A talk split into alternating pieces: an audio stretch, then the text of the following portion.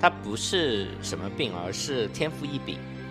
适合自己的一个感情，它才是一个健康的感情。然后或者说没有找到那个画像的人之前，我觉得一个人也不会过得很差。这是我想对 E S G J 说的话，并不适用于所有的人格。嗯，我先去适应我的这个我的人格的特点，然后还是去找一些适合我的。就如果说我现在是一个 INTP，我可能就是不是很适合什么类似公务员啊，就是我不要硬硬去跟着 SJ 人学人家的这个规划啦，学人家的这个组织性，我可能就是适合创新。Hello，大家好，欢迎来到我们面包人派对新一期的年终盘点。我是今天的主持人 INTP 君浩，我是 ESTJ 小苏，我是 ENTP 李导。相信大家在听到这期播客的时候，啊，要么已经马上要想到即将。放假的那颗雀跃的心，要么已经在这辞旧迎新的时候，已经在欢度我们的春节了。然后呢，呃，我们话不多说，就直接直接带来我们新一期的年终盘点的三个小故事吧。对，因为上一期的时候，李导有 Q 到 INTP 君号，就是只针对观察别人，不反思自己。那我们今天第一个故事就是我们君号来反思一下自己。啊，也不是反思啊，我觉得这就是一个主打一个就是不反思自己，客观事实的。陈述吧，因为我今年呃蛮早的，就去年吧，去年确诊了 ADHD，然后呢？等一下，你是如何确诊的？我真的很好奇。就是去医院三甲医院确诊啊。你报精神病科吗？就是有哪个科是精神科？精神科真的真精神？那你是怎么就是觉得自己有问题？怎么觉察到要去查一下？啊，这这说来话长，因为我平时喜欢看心理学的书嘛，然后就看着就看着看着看着觉得自己。有病，然后对对对了一下症，然后发现还挺对，然后又去通过很多渠道找了，因为能就能，因为国内的 ADHD 它的呃普及度没有那么高，就大众其实对这个是有盲区的，所以能确诊的真正能确诊的只有那几家医院的几个医生，然后我去，反正经过挺复杂的，然后就确诊了这件事情。你接着说。然后其实大多数人对于刚刚说的 ADHD 是不太了解的，如果详细去解释，可能又要。因为这是一个很完整的一个呃疾病，所以如果要解释一下到底是是呃完整的解释的话，其实要很大篇篇幅，所以我就简单的花几句话一两分钟去解释一下，就是它的中文名叫注意力缺陷多动障碍，然后它的具体表现就是注意力不能集中，容易分神。然后呢，大众对于它的称呼有两个说法，一个是理想化的说法，就是聪明的时髦病，然后另外，但是呢。这个因为为什么说它理想化呢？因为这个病其实和聪明没啥关系。然后第二点污名化的说法就是什么事都做不好。然后那这种一票是否决的定义呢？其实也让我们很多有 ADHD 的人挺困扰的。其实呃，另外我想说明一下，就这个 ADHD 它在国外呃的研究已经非常透明了，就是欧美那边觉得这是非常正常的一个情况，而且从小就会带孩子去就诊，然后去吃药，呃，基本上。呃，大别人是感受不到，而且对他们也没有什么影响。然后呢，在中国人的 ADHD 的占比，成年人占比是有百分之五左右的，只是国内对于这个的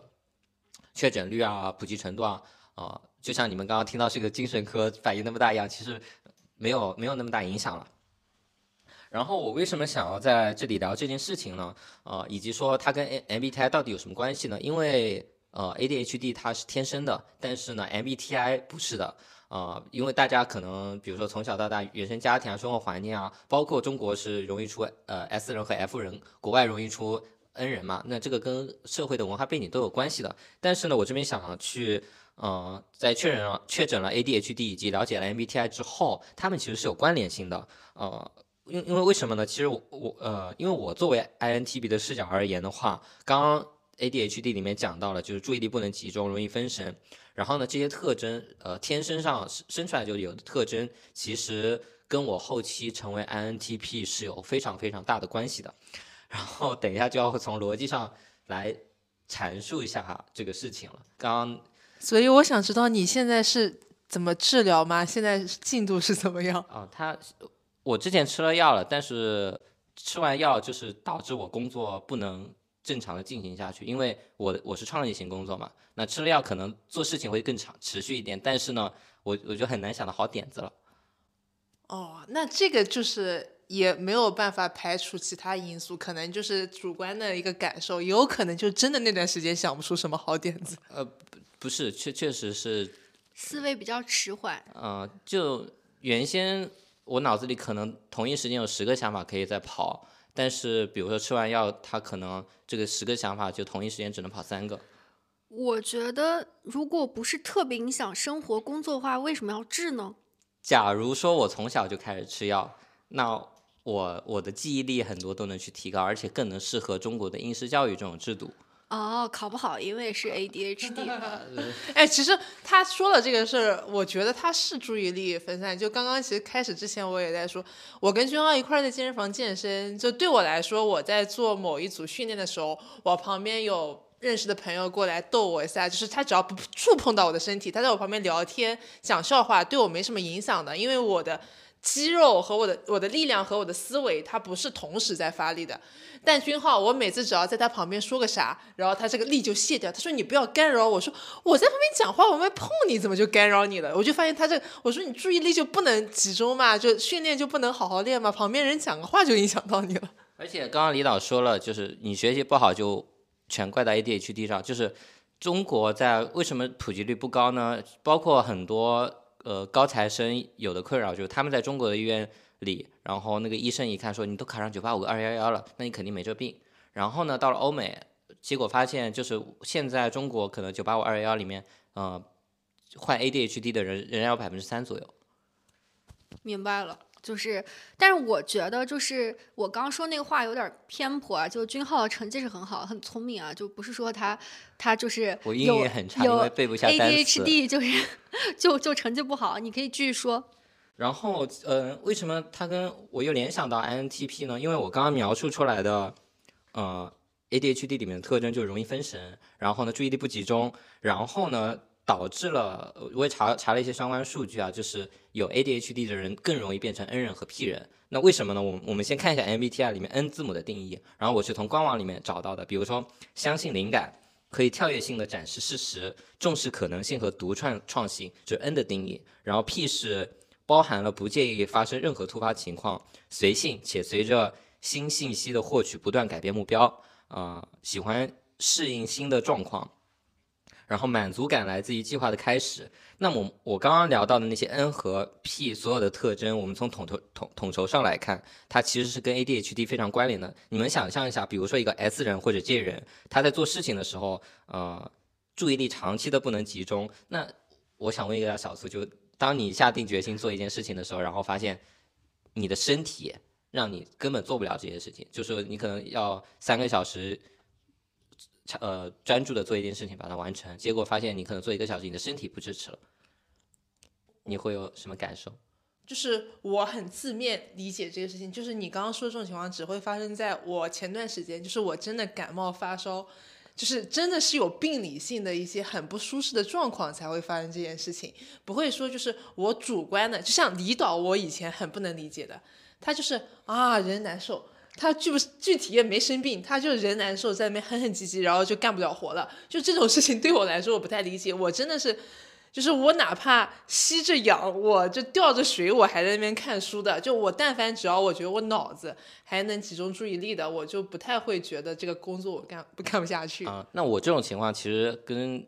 病理性差不多，无非是你生病是身体支持不了，我是大脑支持不了。啊，理解。所以。其实 S 人和 J 人，他天生就跟这个症症状相冲突。你们试想一下，一个一个 S 人和 J 人，然后你的脑子天天不支持你干你喜欢的事情，我觉得不可避免的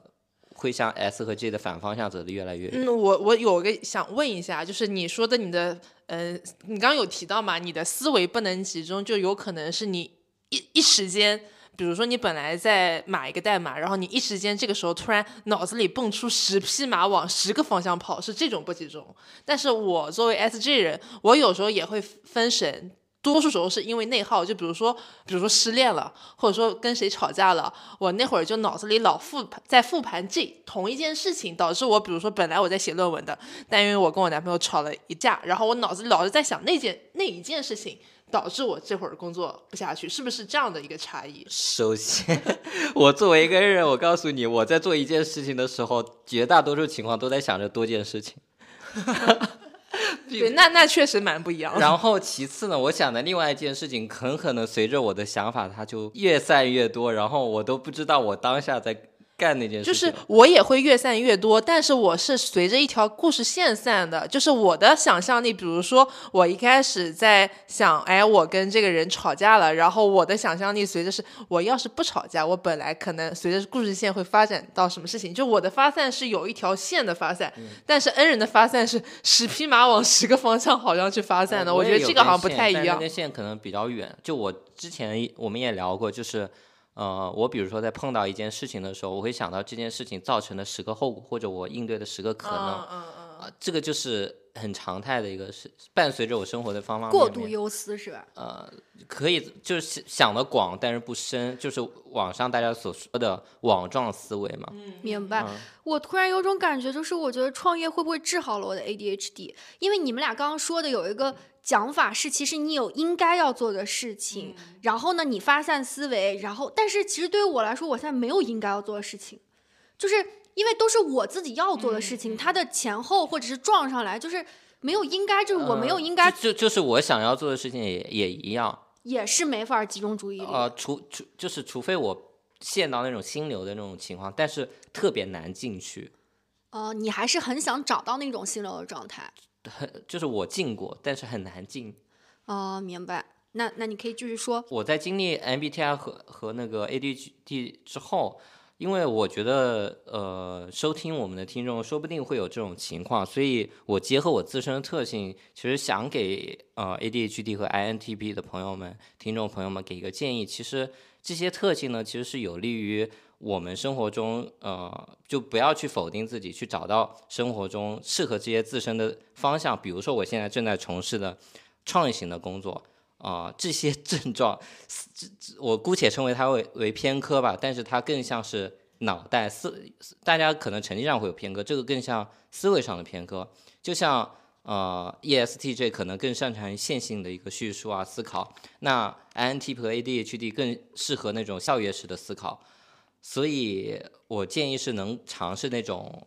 创意型的工作，创意型的思考，就比如说我们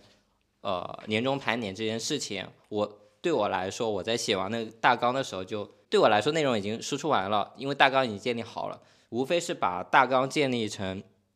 具体的文字，反而对我来说是一件更难的事情。对这个这个，其实如果你没有跟我说 ADHD 之前，我觉得它只是一个就是 NP 人的一个特质。那如果说你把这个症状跟 NP 联合在一块儿之后，那确实有可能是因为你先有这个精神疾病，然后可能慢慢就养成了 INTP。这个我觉得是有这可能性的。对，但是我觉得君浩说的有一点还是蛮打动我。他说，就无论任何人格，或者是你有任何一些小的缺陷，你先接受，就是这世界上没有。呃，比如说是高效的人，他就怎么怎么做，就是没有一个呃就一定之规，就是你必须这样做，你才是更优秀、更成功的。那我们每个人就是因为你的不同啊，你哪怕 ADHD，你哪怕有一些就是更发散、更网状的思维，就是你都先接受，然后去找一个呃更适合自己的方式。就是你我我建议大家，就是因为现在很多咱们自我 PUA 的人也很多，就是不要自我 PUA，就是我们先接纳自己是一个爱睡觉的人，接纳自己是一个迟到的人，好吧？我们在但是呢，接纳完以后呢，就是我们尽量去怎么样不耽误别人的事儿，怎么样把自己的事情做完，就是找一个更贴合的方式，可能会更好啊。所以君浩这样讲完，我就更理解 INTP 了呢。ADHD 可能会也造不能划造就等号。对呃 I NP 人，但是呢，并不是说所有的 INTP 都是这个，甚至只是一小部分。哎，但是刚刚李导的这个 reaction 让我想到昨天去钉钉参加那个会上，然后有一个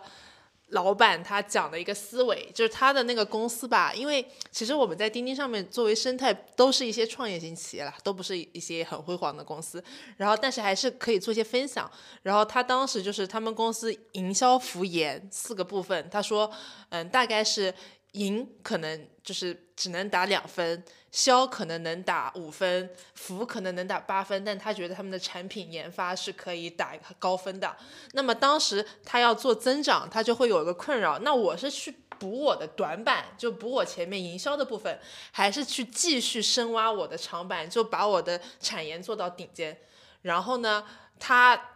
这个老板啊，他自己的思维就是他经过了一些尝试，就是他当然也有想过去补这个短板，但觉得效率不如说我去补长板，让我的公司增长的更快。这个就有点像刚刚李导说的那个，就是嗯，我先去适应我的这个我的人格的特点，然后还是去找一些适合我的。就如果说我现在是一个。INTP，我可能就是不是很适合什么类似公务员啦这种，就是我不要硬硬去跟着 SJ 人学人家的这个规划啦，学人家的这个组织性，我可能就是适合创业型工作。就这也是一种方式，不是说我去评判是补短板好还是去拉长我的长板好，但是就可能都是适用于不同的人的。对啊，呃，就像刚刚我也讲到，他有另外一个别称，就是聪明的时髦病，正是。恰恰是因为某部分的呃 ADHD 的人，然后他们把自己的这些特征呃突出去展现出来，然后可能大众会说打上这个标签，说哎，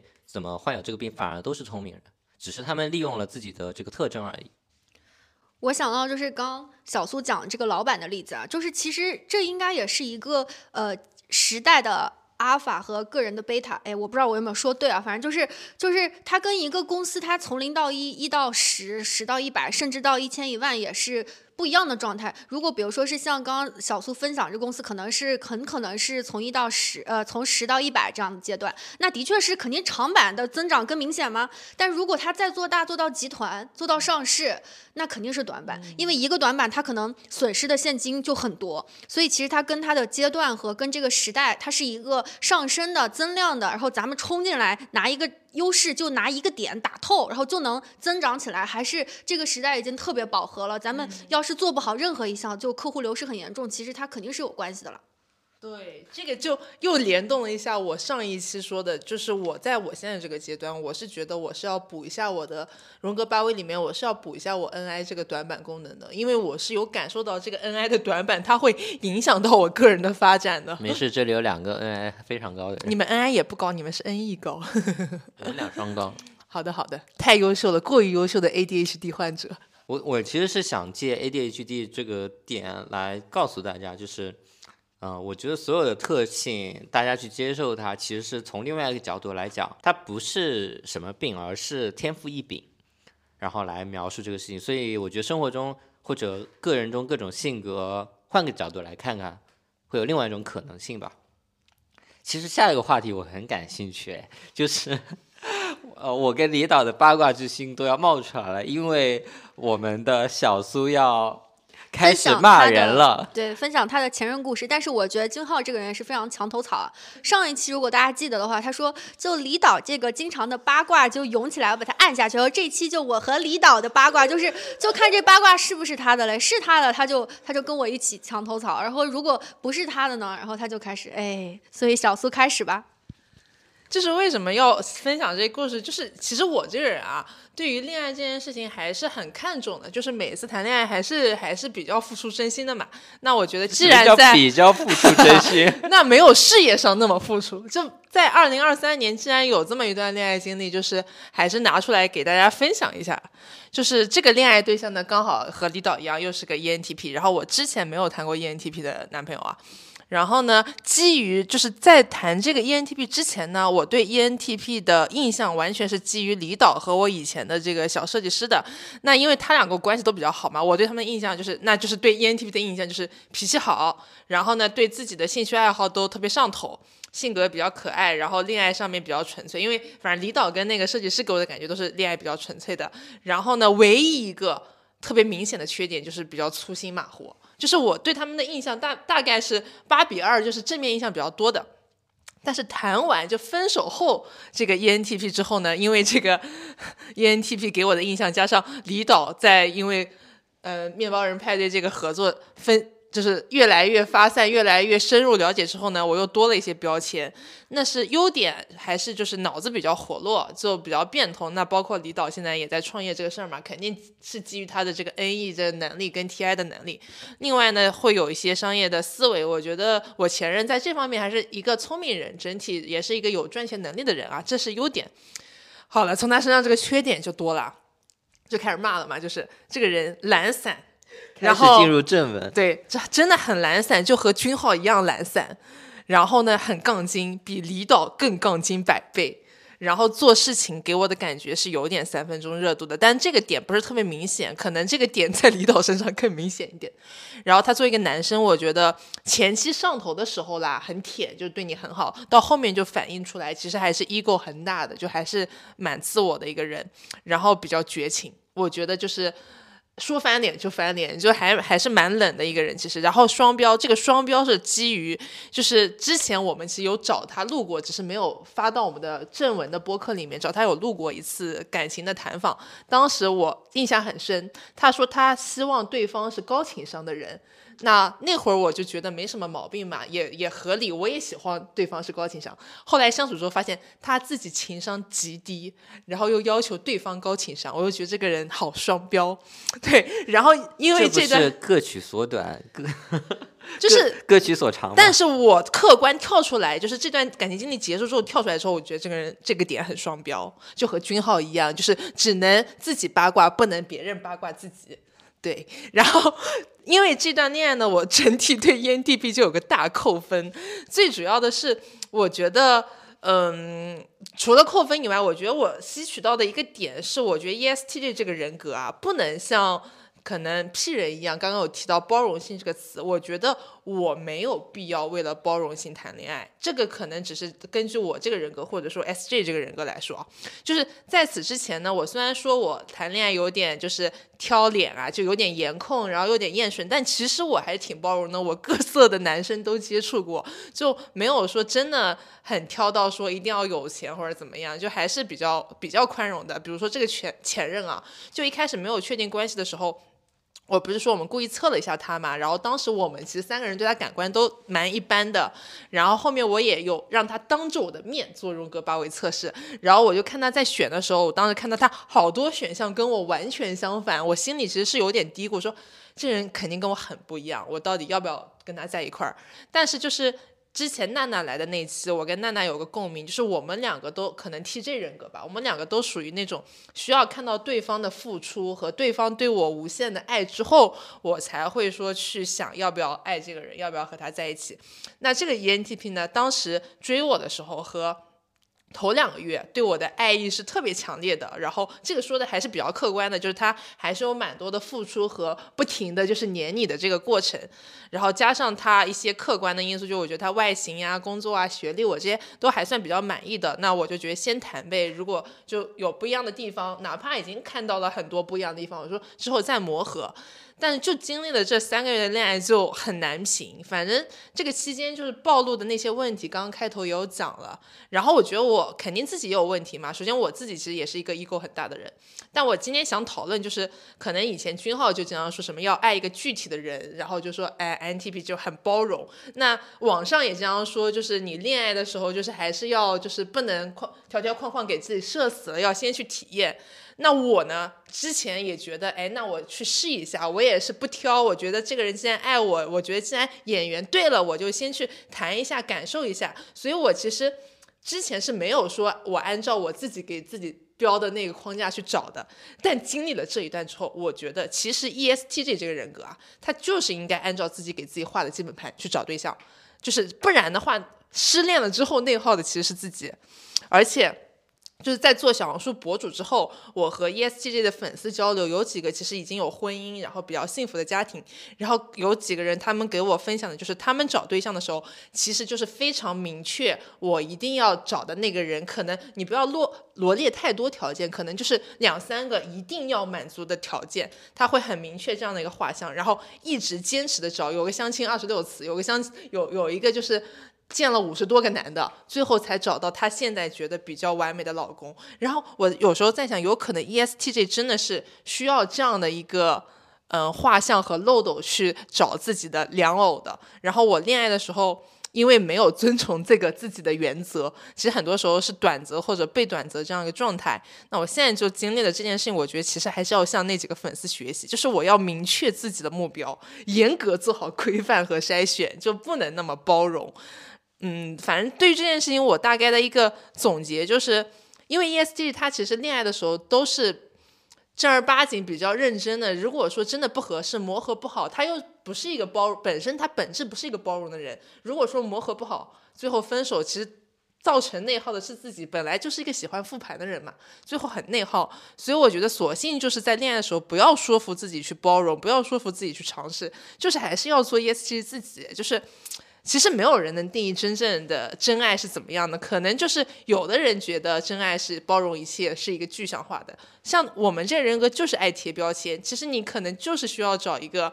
你基本盘从小都喜欢的一个类型，所以也不要瞎喝网上的那种恋爱鸡汤，就是。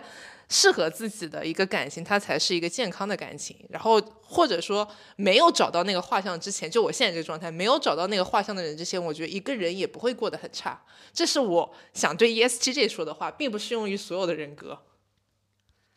我听完的话，我会觉得 ESTJ，你看你有一句话说你定一定要严格定好标准和筛选。那其实你如果说是就是谈恋爱，你是想走入一段婚姻或者获得一个长期稳定幸福的关系，其实你还真的需要筛选很多人，就是它是一个蛮努力的过程。就是其实你在说 ESTJ 呃爱情的这个方面，它就呃有一点就是违背，就是我可能 ENTP 或者其他人格，就是就爱情有种。比如一见钟情就很随机，比如就是它是一个撞上来就撞到你这儿，就是这种很随机性、运气性的事情。但是你今天讲的这个，就是我就觉得它也像是你的一个目标，就跟升职加薪、跟考考年级第一是一样的一个目标。就是其实如果你在这个时候，就是每个人，我觉得他是经历过成长的，就是他成长到一定的时候，他确定了。我觉得就是目标清楚，就他确定他要什么是一件非常重要的事情。就是可能前面的阶段也是，我觉得这些路都不白走啊，就是这些经验、这些亏都不白吃。就是你肯定是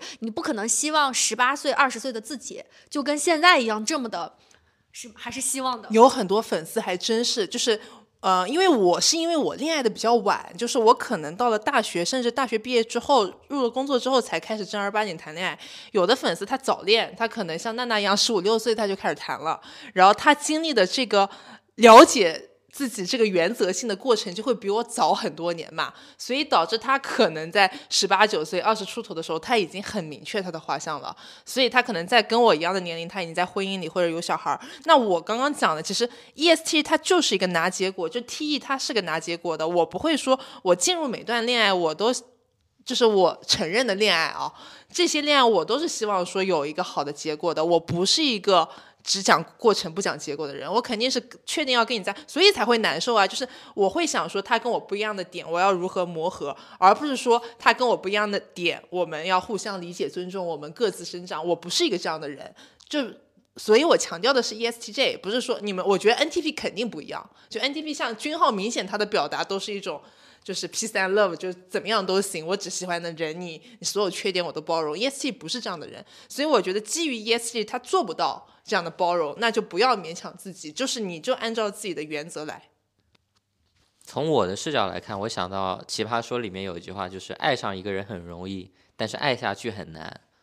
就是我觉得爱下去就像一条主线任务一样。从 ESTJ 小苏的视角来看，就我听完感觉他。更像是这个人他本身的条条框框，这个人的本性就是要符合他的呃择偶标准的，而不是说他在喜欢你的那一瞬间，因为每个人都伪装性，每个人在刚接触的时候都是希望把自己最好的一面表现出来，但是呢，那段时间就是爱情的前六个月是有荷尔蒙的干扰的，你的视线。看别人的眼光都会抹着抹着一层荷尔蒙，那你看到的不一定是一个真实的对方，所以我觉得小苏的主线可能是更能看清一个人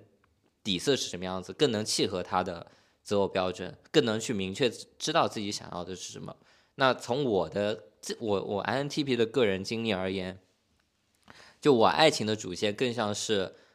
我去学着去包容对方是什么样的人，然后我。自己更能明白怎么样去表达情感，这是我的主线。我还蛮佩服 ESTJ 的，就这样听完，因为我觉得他其实小苏经历过了一个模糊的地带，就是哎是个人，我们也可以磨合一下，但是发现完全不行。那他现在如果按他就是给自己觉得我们是 ESTJ 是没有必要去包容，是应该清楚自己就是对方身上至少要满足一二三哪些点，我才开始谈。以后就是他整个后面找伴侣的过程，就是就得量大。否则的话，其实很，因为他其实人群当中，如果说是你还处于一个模糊地带的话，那那那就就是不量大，可能十个五个也行。但是如果真正满足你这明确的一二三的话，其实只能是量大了，就可能小苏会在。今后的就是谈恋爱的过程当中会稍微辛苦一些，但是这个辛苦我估计就是这个结果一定是值得的，因为他是一个奔着拿结果的，就是不是说呃他现在可能已经复盘到就是我这样到后面分手的内耗其实已经远远大于就是我当初在谈恋爱的时候得到那一点点甜蜜了。我自己的付出，包括他说这个 ENTP 也是一个蛮绝情的人，就是可能人家很快就就就一现充其他的，然后他自己已经抽脱出来，但我还陷在这个泥潭里。但其实我觉得，就整个听下来，我觉得小苏对于自己的恋爱是真的是很清醒了。啊，其实我还就听完 ESG TJ 小苏的故事，我其实还蛮好奇的，就是不同人格在面对同样的情况的时候，他们就是大家谈恋爱谈多了，到底他的主线任务会像之前那个李觉的闺蜜 ESTP 一样，到底是初心永远不变，还是像小苏说的？呃，标准越来越严格，其实大家有不同的看法，也可以在评论区来告诉我们。是的，好的，我们既然刚刚都讲到了嘛，就是刚刚我那个故事，其实已经点出了我 ESTJ 和两个 NTP 的主播其实蛮不一样的，至少在恋爱的方面。那么我们就让李导来分享一下他这一年对于 P 人 J 人的一些看法，然后他作为 P 人有什么想发表的。INTP 想说一句话，今天是 INTP 是主持人。OK，您说。呃，没事，你继续。他小苏已经把话说完了。就是我自己吧，就是听完就是君浩 ADHD 那一趴呢，就是我觉得我的这个故事接到他后面就更贴切了。就是我之前没有好就是看他 ADHD 这么深刻的分享啊，然后我现在就觉得我这个接到他后面真的是就是天赐的良机。那我来讲一下。我插一句，就是刚刚我们从第一趴 NTP 的反思，呃，上一期 NTP 的反思，然后小苏刚刚对那个 ENTP 的总结，那个自恋的本心已经暴露出来了。对。我首先呢，就是咱们专门先夸了自己，专门专门有一期是讲这个 J 人跟 P 人的不同。咱们有就是周末怎么过，怎么旅游，哎，对人生大事的一些规划，还有包括职业上的安排啊，就是咱们都有聊过。就如果你有想就是想回顾的话，可以去找我们那一期啊。然后呢，其实我在听小宇宙就为数不多关于 MBTI 的这些播客里啊，凹凸电波也有聊过一期，就他们也是聊 P 人和 J 人，当然他们肯定比我们聊得好。啊，就其中有一个主播呢，就是相当于他说他这到什么程度呢？就是他收拾行李还是做一件什么事情，就是他一定得把每一件事，比如带袜子、带牙刷，就每个都列下来。就对我也是的，小苏是这样啊。但是我觉得他更离谱的点是什么呢？是他列完他整张表啊。比如说是已经行李收拾好，但突然想起来，哎，我得带个水杯。那如果正常人就带就带了呗，不行，他得把水杯这两个字写回他的 to do list 上，然后再把它勾掉。我就觉得我的妈呀，这是什么？就是已经这到我觉得真的是离谱的地步。你有说还要把它写上去再划掉？我觉得我智能一点，我用携程里面的那个自动打勾的。就是，就整个他很享受这种，就是哪怕这只是一，我觉得已经算随机的行为了，因为他收拾完了以后发现，然后都有一种完成的满足感啊。就是我，我就首先是我真的是震惊了，然后呢，我今天呢就聊一个角度，就是我一个 P 人啊，就我觉得 ENTP 蛮自由散漫的，就是我觉得我只需要在工作中更这一点儿，其他方面呢，我觉得就自由散漫吧，放过自己了，也挺开心的，对吧？对。然后我突然呢，就发现，就是我在工作中，我想，我等会儿想采访一下小苏，就是小苏是一个极其喜欢列计划的人，就是比如一个部门或者是一个公司的年度啥运营计划，就对于我这种人来说，我就特别难受。就我写的时候我也难受，我构思的时候我也难受，我真正去呃，就是写完去执行的时候我更难受。就画那个甘特图吧，就我感觉想杀了我。然后我就发现，我这件事情可是怎么办呢？现在我得让我的小事业 run 下去，我得协作各种不同的呃设计、不同的剪辑、不同的摄影和不同的内容的，我就我那我怎么办呢？我不行啊，我必须得去这件事情。然后我就发现了一件非常绝妙的事情，就是我可以把自己。这一件事情，我觉得君浩应该也要好好听一下。就是他一个特别发散的，就是没有办法沉浸的。就是我发现我们 NTP 啊，我不知道是不是 P 人是这样啊，就是他把自己放到一个场当中，比如这个场是一个大家讨论头脑风暴的会议或怎么样的时候，他的整个就是。逼到你必须在那一刻把那件事情敲定的时候，他的那个脑的那个，我感觉分泌啥激素我不太清楚，就是他整个是最高效的，就是比他你让他说，哎，你写半个小时规划，然后我们来对，就是这这半个小时极其的痛苦，就是无法下手。但是如果你说改成咱们好，现在拉个线上会，咱们敲定一下这个时间节点，你就在那一秒，就是你能把所有事情捋顺。我现在就发现是这样，也也就是说，我我这样了以后呢，我。我就觉得我是不要独立去做一个事的，就是我不要，就是比如假设我可以自己做一个视频，我也可以自己做一个图片，我也可以自己发一篇笔记，但是呢，我独立做一件事情呢，我就会疯狂的 delay，就是我又老找不到那个合适的 feel 去做这个事情，就是我一定要让就是自己呢变成就是这个事情的一部分，变成所有人的节点。就是比如可能有人设计啊，有人什么，这的确也是一个内容生产的一个，就是大家都更规范和专业化的一个这个。就之前我还就是在播客里说，就是我觉得就是就有人震惊，就我发就是就做内容做到现在就还没有一个流程，都是那种晚上十点钟要发，然后我七点钟开始想创意这种，就是其实发一年以后这么早七点钟，作为一个 INTP 是不是非常震惊啊？就是我现在就是尽量的把自己呢放在这件事情的。诸多环节当中的一个，然后呢，传更多的人跟事进来呢，然后各有分工，但又有我最后的把关，我就会成为每个人的一个。你们有想，就那个画面是好像是一个时钟，就是它有个大的齿轮，然后周围是小齿轮嘛。就是你为了让周围的齿轮不空转着，然后有的转，你就得不停的，就相当于在那儿转转转转转。就是我就觉得，就只有这样会让我这个 P 人更 J 一点，然后我也不会推，就是不会拖延啊。就是如果这件事情是因为我自己从头到尾完成，就我就会拖到天荒地老。但如果我想着，哎，不行啊，这样我耽误别人，就迫于人情的压力和迫于这个，我就会稍微这一点。我不知道 你个 INTP 有什么？我听完是不是我有个想法，就是我我不懂，我我猜的就是这人他的秩序感，他的执行性更多是出于自己的呃本心，自己喜欢做这件事情，所以去做。然后呢，因为 P 人他本本身是没有这种执行啊或者秩序感的，所以刚刚李导描述的更像是因为你喜欢那个目标感，所以那个目标感让你去做这。就为目标感做这这件事情，是不是可以这么理解？我觉得也不是，君浩，你想一件事情，你你不是最近加班也很忙吗？然后你不是是因为如果你不忙，程序员就没活干了嘛，所以你就得卷。其实你的卷也是因为你得不能耽误整个团队嘛，你团队其他人要等你的方案出来之后才能去码代码嘛。啊，那另外一个角度是这件事情，我是我。就这件事情我不不反感，就做这件事情没有消耗我能量，就就是你知道吗？做 PPT 里边涵盖了大量不需要创意型的东西，就让我在那边总结输出，做图形这件事情我拖了一个季度。我跟你讲个更离谱的，我拖了一年。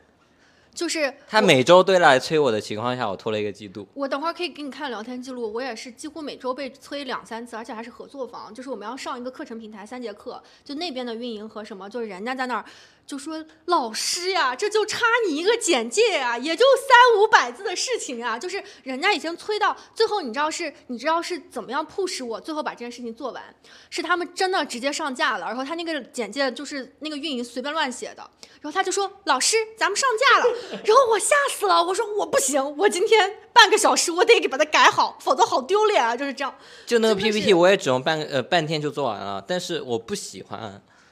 嗯，那就是你得自己制定游戏规则，你得自己觉得做啥什么的。不是，就那件事情别人制定没关系，我喜欢我就会去干。就是我发现，就是比如说是在做计划，就是做一个运营的 plan 的这件事情。比如我想采访一下小苏，为什么他在写计划的时候他会脑嗨？但是对于我来说，就是我就无比的痛苦。但是我在就比如说是我跟几个小伙伴，我们四五个人，咱们怎么分工？就是我当下输出的时候我是 OK 的，就是我们确定这个工作进度和这个沟通这个流程是 OK。可是你让我真的给它写下来，我觉得好痛苦啊。所以那件事情它上架了，让你不得不做这件事情，是什么东西在督促你呢？因为别人写的很恶心，他会觉得面子挂不住，然后也不好意思拿不出手，这是他的课程啊。对啊。哦，我是就我了解到的 INTP 大多数是因为兴趣驱动。我回答一下刚刚李导那个问题啊，就是嗯。我觉得基基础就是人格本身的功能和他擅长的事情就不一样，就是 T E 他本来就擅长规划和指导和计划，所以这个事情它就是我的兴趣。就是所有的东西，你只要让我去列计划、列 to do list，然后去分配、指挥、分工，这个就是我从小都擅长的东西，我就很得心应手的就把这事事情就做到。就你目标拆解对我来说，所以为啥天选打工人适合打工、适合工作嘛？目标拆解就是一个天然的一个能力，它就在放在这儿。然后呢，你刚刚有一点让我觉得很不一样，就是你说。嗯，独立干活你不行，你会拖。然后大家拉拉在一块儿开个会，脑爆很快就做完，跟我们 TJ 就完全相反。就我跟娜娜，我们 TJ 人。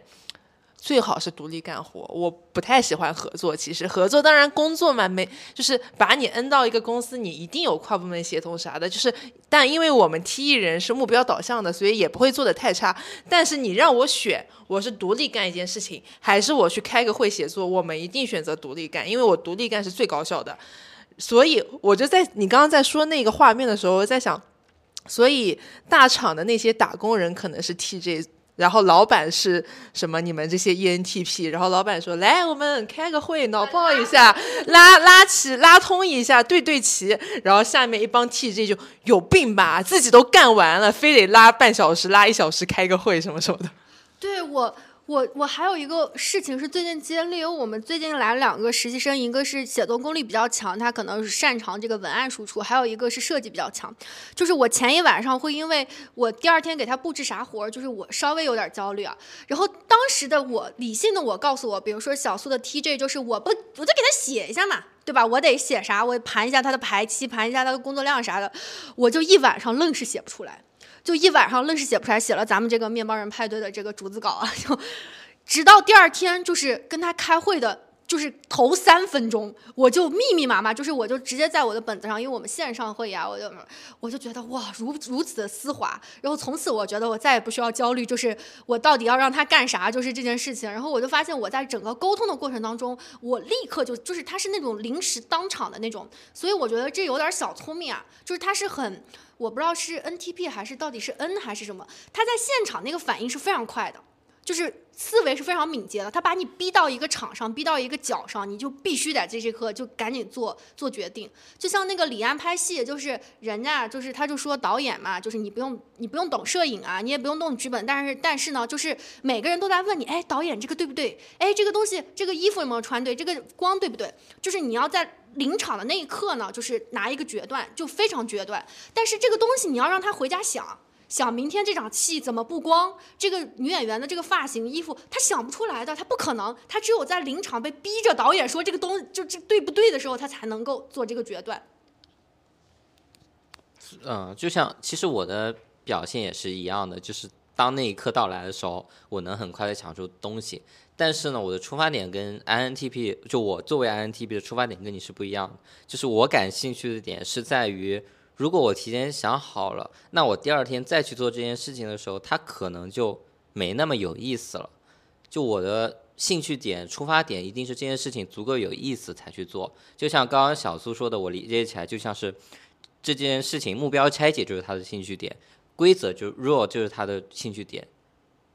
对，然后我想讲的另外一个方面，就是李导刚刚那个故事有讲到，他最后创业的这个事儿，让他能驱动起来，让他这一点的原因是他把自己放到了团队里面嘛，就是你其实是责任心的一个驱使嘛。然后呢，这是真，他是因为他是 P 人，他针对创业之后，他希望自己这一点，包括我们几个的群名都改成我要变成一个 J 人，这是李导的一个创业之后的想法。我觉得我有个感受，就是每个人在一个特殊的阶段会意识到自己的这个荣格八维的短板，然后想去培养一下。那对我而言，我这个阶段就是我觉得 N I 不够嘛，然后其实我觉得解决的方法也是这样，就是你那个不够，你就跟那些人合作，因为其实你自己去理解这个功能是蛮难。难理解的，你只有多和这一类的人在一块儿，你才能从他们身上借鉴。所以我这不是工作的时候老跟恩人在一块儿嘛，希望自己的恩爱有一点长进吧。就没哪怕是我觉得，就像李导，其实哪怕他还其实还是一个屁人，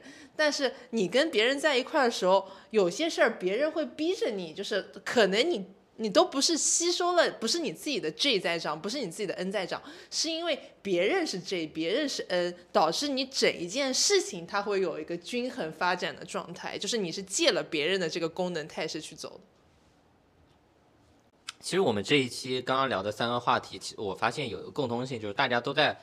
呃，通过 MBTI 这件事情，然后去了解自己，然后去发现自己的一些不足，然后呢，意识到了之后，哎，觉得第一个是意识到了一万事皆合理，其次呢是发现万事皆合理之后，然后接受自己之后去发呃提高自己的短板，我觉得这个是今天的主旨，哎，哎，不是啊，我觉得前两个故事是接纳自己，就是你不要去觉得自己的短板之后去补那个短板，就是反而是。更活得更像自己，但是李导那个故事呢，就是可能是，呃，你去借别人的事，让自己就补补一下短板。我觉得是两个层面都有。嗯，感觉人生得到了升华。是的。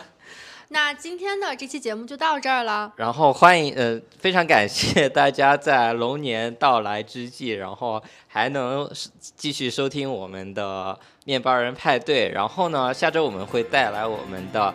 三个主播的第三个故事。然后今天，呃，到此结束了，欢迎大家的收听，拜拜，拜拜。